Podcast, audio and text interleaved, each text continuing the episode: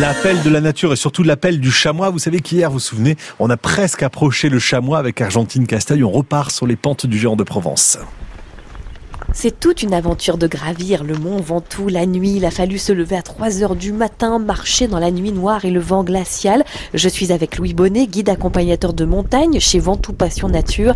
Mais arrivé au sommet, le spectacle vaut tout l'or du monde. C'est assez sympa, parfois émouvant. On a une belle femelle qui est éclairée avec, la lueur du jour, avec sa robe d'été qui est beaucoup plus claire que la robe d'hiver. L'hiver, ils sont quasiment noirs. Il y a quelques petits qui courent un peu de tous les côtés. Et puis il y a les, les mères qui mangent. Parce que les mâles sont, sont beaucoup plus bas dans la forêt. Il y en a un, deux, trois. Il doit y en avoir une dizaine, je pense. Après, les mâles sont soit solitaires, soit ils font des petits groupes de mâles. Et ils vont se rejoindre euh, pour la période de reproduction, le rut du chamois, qui est au mois de novembre-décembre.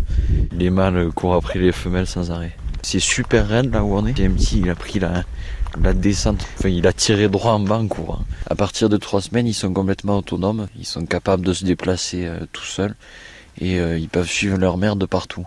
Eux, leur moyen d'échapper à la prédation, c'est pas la vitesse, c'est d'aller dans des endroits totalement bah, où le loup est incapable d'aller, par exemple. On en a vu quelques-uns là, on peut pas les suivre. Hein, ah, non, non, non. Ils ont même un cœur qui est plus lourd que le nôtre.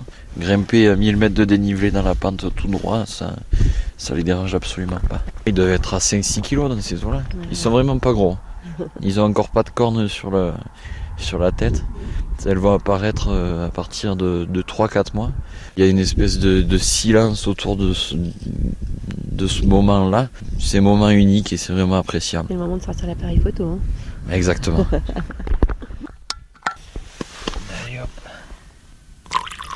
Ah, merci beaucoup.